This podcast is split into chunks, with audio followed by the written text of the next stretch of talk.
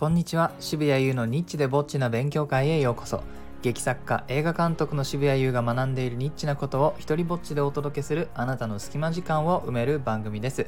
えー、今日はですね、えー、本を出すことになり原案を募集したら144個集まったのでいくつか紹介してみると題して実際にいくつか紹介してみようと思います。えーとですね、僕は3年ほど前にモノローグ集穴という本を出版しました。まあ、モノローグというのは一人芝居のことでして、えー、一人のね、セリフ、がずっと、ここがうまく説明できなくてどうするんだっていうぐらい戸惑ってますが、日本にあまりないもので、実は日本初の一人芝居のコレクションだったんですね。えー、で、それを3年前に発売して、で、あの、まあ、本当にキャリーケースを引きながら、日本中のですね映画祭を回ってそれをこう手売りしたりして多分1人で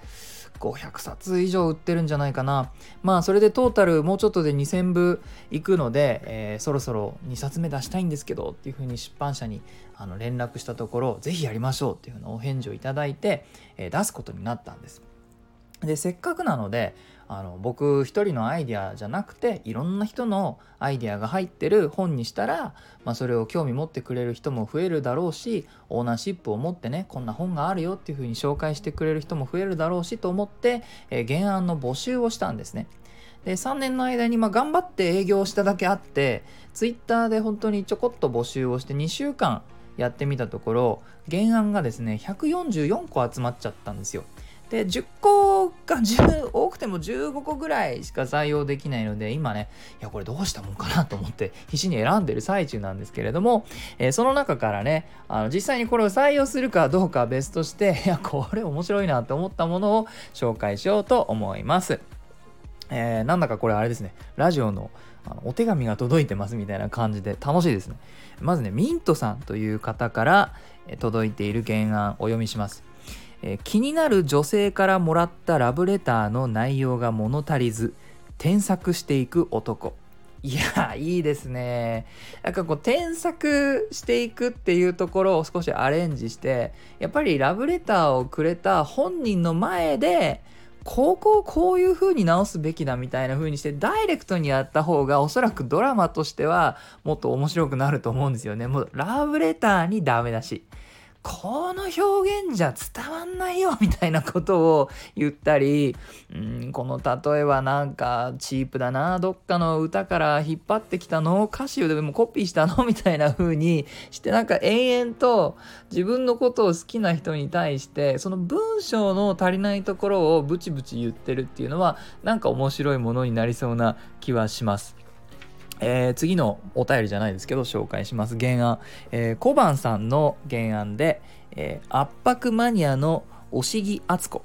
相撲取りの彼に振られた直後ネット通販で加圧式布団なる商品を見つけててんてんてん。いやいいですね。まず圧迫マニアって俺知らないですけどこんなもんあるんですか？このラジオ収録し終わったら俺速攻でググってみます。圧迫マニアというものがあるのかどうか。えー、そその続きがまたね、相撲取りの彼に振られたって そんな日々圧迫されてたんでしょうね、その相撲取りの彼にね。で相撲取りの彼に振られた話なのかなと思うじゃないですかこの原案じゃないんですよその彼との圧迫が懐かしくて彼女はおそらくネット通販で加圧式布団を買ってなんとか今まであったあのぬくもりと圧迫を、えー、なんとか体験しようそれに近いものを手に入れられないかというふうに、えー、過去ですねその自分のその良かった過去に手を伸ばしている感じがこんななんだかバカみたいな設定でちょっとクスッとなるんですけれども彼女の行動だけ見ると忘れられてないしすごい未練がある感じがこの原案は素敵だなと思ってなんか書けそうな気がするんですよね。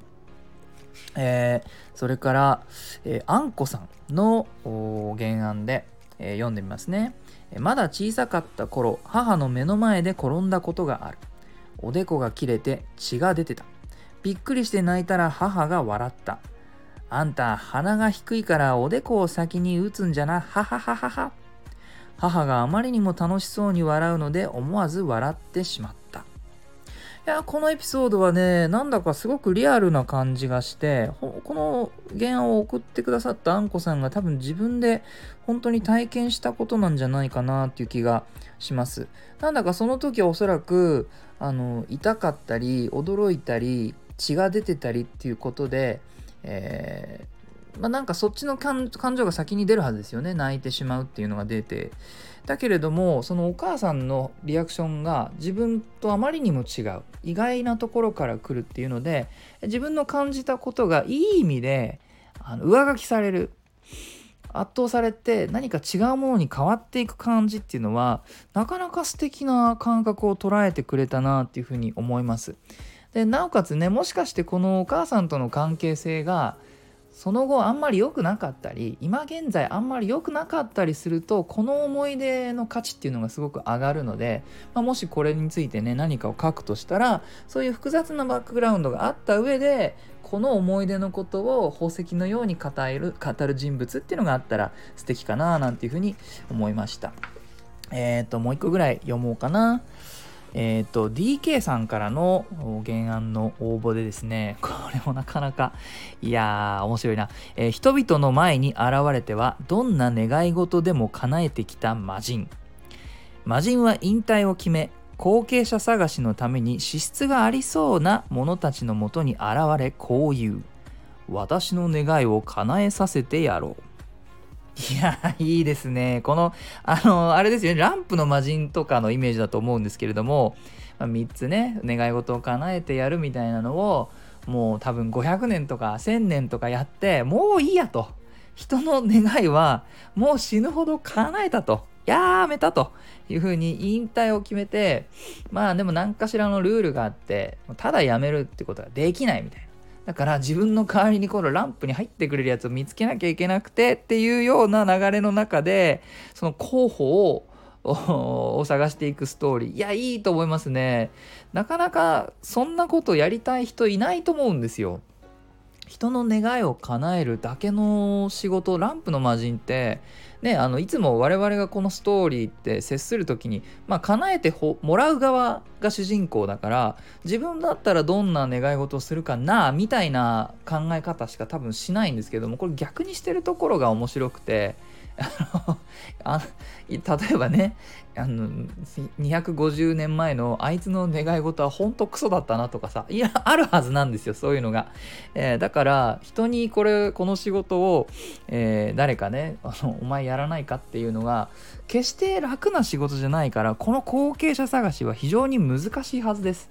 でドラマの主人公っていうのは常に難しいことをやっていた方が面白くてあのほの、ね、不可能に近いことに挑戦していると我々はその人物を応援したくなりますよね。だから非常にいい設定を見つけたなというふうに思いました、まあ、こんな感じでね非常に優秀な原案が、まあ、あとうん、僕今日これ144個全部読んで30個ぐらい面白いなと思って丸しちゃったんでねこっから選んでいかなきゃいけないところにいます。さあどんなものが選ばれるのか。よかったら注目してください。今年のね10月11月ぐらいにはこの本を出そうと思っております。モノローグ集狭間というタイトルで出版しますのでよかったらアンテナを張っていてください、えー、最後にお知らせです。えー、脚本監督作「お姉ちゃんのダメ出し」完成までの道のりをリアルタイムで体験できるポスプロ視聴フリーパスを発行しました。389テイクおよそ6時間分の素材がどうやって1本の映画になるのか。DVD の特典映像で見るようなメイキングをリアルタイムで体験しませんか、